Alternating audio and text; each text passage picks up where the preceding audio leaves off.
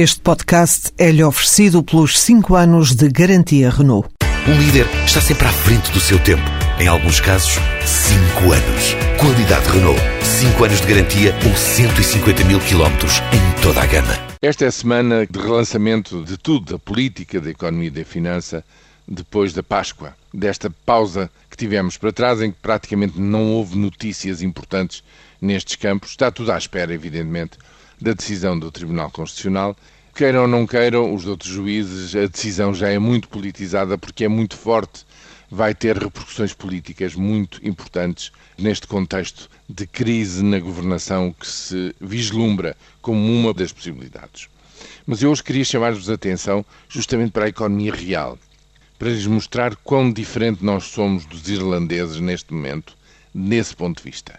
No plano financeiro, no plano do regresso aos mercados, da reconstrução, digamos, da nossa credibilidade passo a passo, cada vez em maturidades maiores no plano financeiro da República Portuguesa, tal como tem feito a República da Irlanda, isso não há dúvida de que há um paralelismo na atuação dos dois países.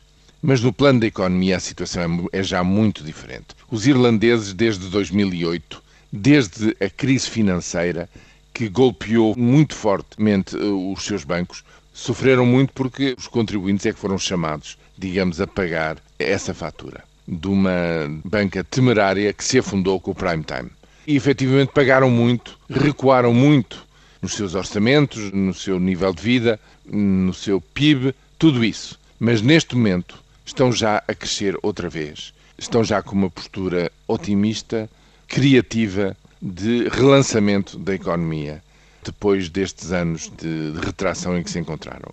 E essa é a grande e fundamental diferença em relação aos portugueses do dia de hoje, que continuam retraídos. Eu digo aqueles que são atores da nossa economia, continuam retraídos e há aqui uma disfunção, há aqui um, também uma pausa na relação entre a banca e as empresas não financeiras.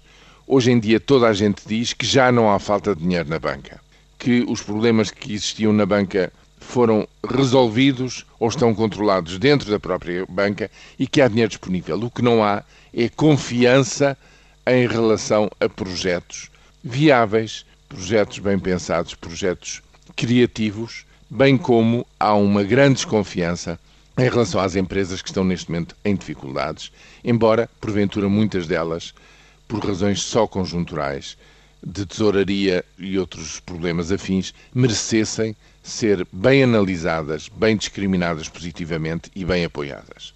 É nessa fase que nos encontramos, o investimento continua a cair e é essa, hoje em dia, para mal nosso, a grande diferença entre nós e os irlandeses.